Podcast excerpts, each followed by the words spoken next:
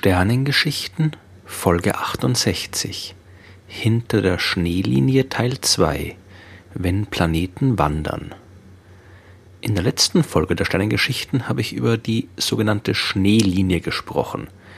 Diese Linie kennzeichnet den Bereich im Sonnensystem, in dem es kühl genug ist, damit Moleküle wie Wasser, Methan oder Ammoniak in gefrorener Form auftreten können – das heißt, hinter der Schneelinie steht dem Planeten während der Phase der Planetenentstehung nicht nur Staub als Baumaterial zur Verfügung, sondern eben auch Eis. Darum können die schon erwachsen und werden größer als die Planeten auf der warmen Seite der Schneelinie.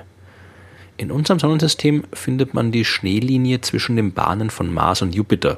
Und tatsächlich sind eben auf der einen Seite Merkur, Venus, Erde und Mars kleine felsige Planeten mit fester Oberfläche und auf der anderen Seite große Gasriesen wie Jupiter, Saturn, Uranus und Neptun, die fast komplett aus Atmosphäre bestehen und keine feste Oberfläche haben. Das ist auch logisch, denn nur weit hinter der Sonne, eben hinter der Schneelinie, gab es genug Material, damit diese großen Planeten entstehen konnten. Und dementsprechend überrascht waren die Astronomen im Jahr 1995, als sie den ersten extrasolaren Planeten entdeckt haben. Der Planet mit dem Namen 51 Pegasi b, der umkreist nicht die Sonne, sondern einen anderen Stern. Und auch das war ein großer Gasplanet, ungefähr so groß wie Jupiter. Aber der war seinem Stern enorm nahe, viel näher als alle Planeten in unserem Sonnensystem. Der war so nahe, dass er für einen Umlauf um den Stern nur vier Tage gebraucht hat. Dieser Gasriese, der hat quasi an seinem Stern drangeklebt. Und das hat allem widersprochen, was man bisher über die Entstehung von Planeten zu wissen geglaubt hat. Wenn Gasriesen nur hinter der Schneelinie entstehen können, wo kommt dann 51 Pegasi b her? Wie kann es sein, dass sich ein Gasplanet an einem Ort befindet, an dem er eigentlich nicht entstehen kann? Die Frage war jetzt, hat man die Sache mit der Planetenentstehung irgendwie komplett falsch verstanden oder irgendwas anderes übersehen? Es war auf jeden Fall kein Messfehler. Der Planet war wirklich da, der war real. Und äh, weitere Entdeckungen in den nächsten Jahren haben gezeigt, dass es auch kein Einzelfall war. Die Astronomen haben immer wieder und immer mehr Planeten gefunden und alle davon waren solche großen Gasplaneten, die enorm dicht an ihrem Stern geklebt haben.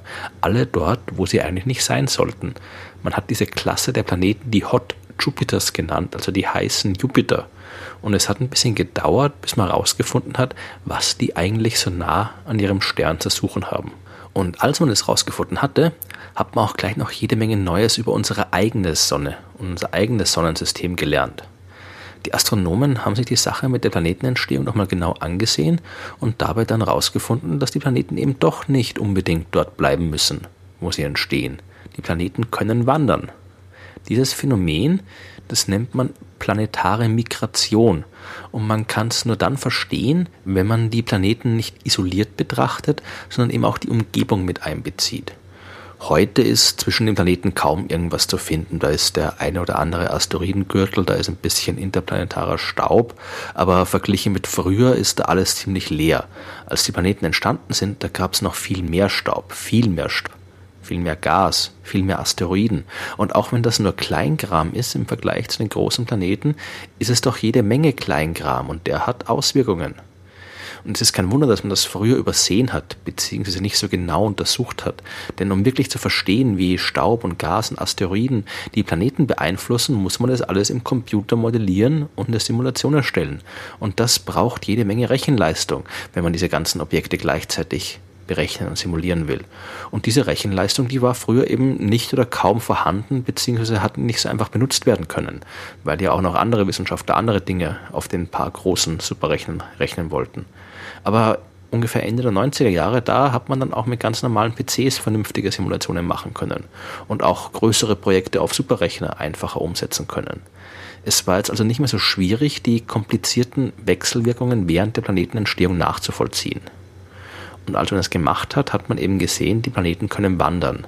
Und zwar auf drei verschiedene Arten. Alles fängt am Anfang an, in der protoplanetaren Scheibe. Das ist die Scheibe aus Gas und Staub, die einen jungen Stern umgibt und aus der die Planeten schließlich entstehen. Der Staub kollidiert, ballt sich zusammen und langsam wachsen größere Objekte heran. Das Gas, das verschwindet schnell, das wird von der Strahlung des jungen Sterns aus dem System gepustet oder eben von den jungen Planeten aufgesammelt. Aber ein bisschen was bleibt übrig Und wenn sich ein Planet durch dieses Gas in der Scheibe bewegt, dann bleibt das nicht folgenlos. Denn die Gravitationskraft des Planeten, die verdichtet das Gas an bestimmten Stellen. Das gibt sogenannte Dichtewellen und es entstehen Wirbel innerhalb und außerhalb der Planetenbahn im Gas. Die Klumpen im Gas, die wiederum, die üben eine kleine Gravitationskraft auf dem Planeten aus. Und da die Wirbel innerhalb und außerhalb der Planetenbahn nicht genau gleich sind, übt der äußere eine größere Kraft aus als der innere und der Planet verliert dadurch Drehmoment. Das heißt, seine Bahn wird enger und er bewegt sich in Spiralbahnen nach innen Richtung Stern. Diesen Vorgang, den nennt man die Typ 1 Migration. Der verläuft relativ schnell, das dauert nur ein paar hunderttausend Jahre. Denn dann ist das Gas verschwunden. Dann hört er auch auf zu migrieren. Diese Migration endet auch, wenn der Planet groß genug geworden ist. Wenn er ungefähr zehnmal so schwer wie die Erde geworden ist, dann äh, erzeugt er bei der Bewegung durch die Gasscheibe eine Lücke. Und diese Lücke beendet die Typ 1 Migration, da jetzt keine direkte Wechselwirkung mehr mit dem Gas stattfindet. Der Planet bewegt sich durch die Lücke und das Gas ist außenrum. Trotzdem kann aber halt durch andere Prozesse immer wieder mal Material in die Lücke hineinkommen von außen. Und dann gibt es kurzfristige neue Migration in Richtung Stern. Die fängt an, dann hört sie wieder auf, dann fängt sie wieder an, dann hört sie wieder auf, je nachdem, wie viel Material eben in diese Lücke reinkommt. Das ist die Typ 2 Migration, die dauert jetzt länger und die geht so lange weiter, bis kein Gas mehr da ist im Sonnensystem oder im Sternensystem. Oder aber die geht immer weiter, bis der Planet auf den Stern fällt. Die Migration kann aber auch kurz vor dem Stern stoppen, denn da hatte der Stern selbst auch meistens eine Lücke in der Gasscheibe erzeugt. Auf jeden Fall sind die Planeten jetzt nicht mehr dort, wo sie vorher waren. Die sind weiter nach innen gewandert. Aber selbst wenn das Gas jetzt komplett verschwunden ist in dem System, kann die Migration auch weitergehen, denn es gibt noch die Asteroiden und den ganzen Staub, der bei der Planetenentstehung übrig geblieben ist. Da kann es und es wird auch immer wieder vorkommen, dass Planeten und Asteroiden sich nahe kommen. Der große Planet, der wird die Asteroiden dann durch seine Gravitationskraft wegschleudern. Das ist für den Asteroid doof, aber auch für den Planeten hat das Folgen.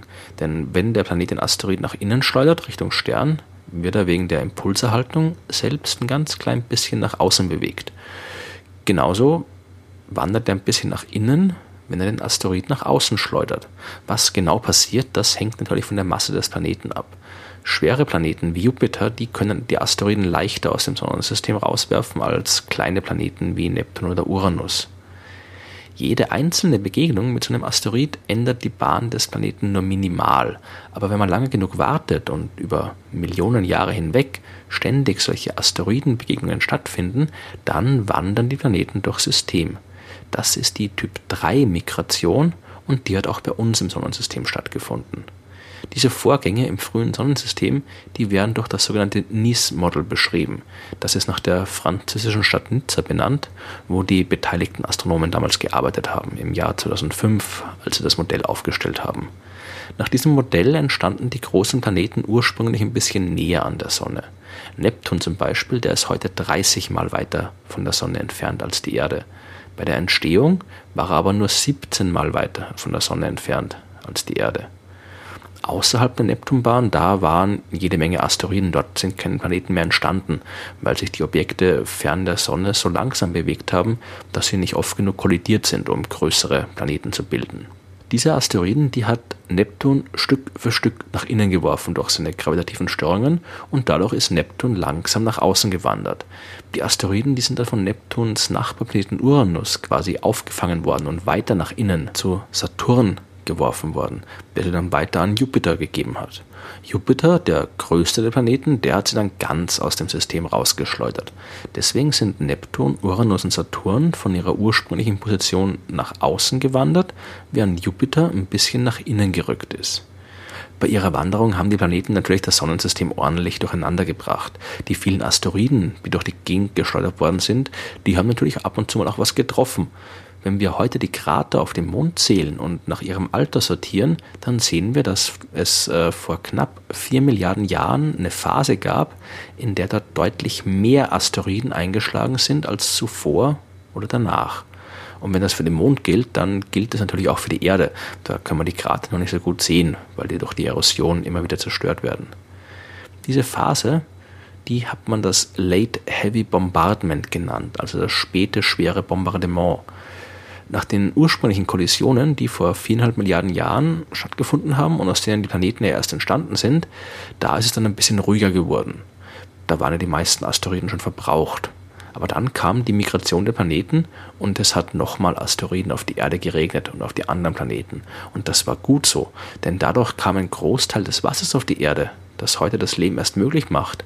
Ohne das ganze Eis in den Asteroiden und den Kometen wäre die Erde heute ein ziemlich trockener und lebensfeindlicher Planet. Und es ist vermutlich kein Zufall, dass die allerersten Spuren von Leben auf der Erde kurz, zumindest geologisch kurz, nach dem Ende des Late Heavy Bombardments zu finden sind. Es hat also zuerst so ausgesehen, als würde die Entdeckung der exosolaren Planeten unsere Theorie über die Planetenentstehung völlig über den Haufen werfen. Aber dann hat sich gezeigt, dass wir die Dinge einfach nur noch nicht konsequent zu Ende gedacht haben.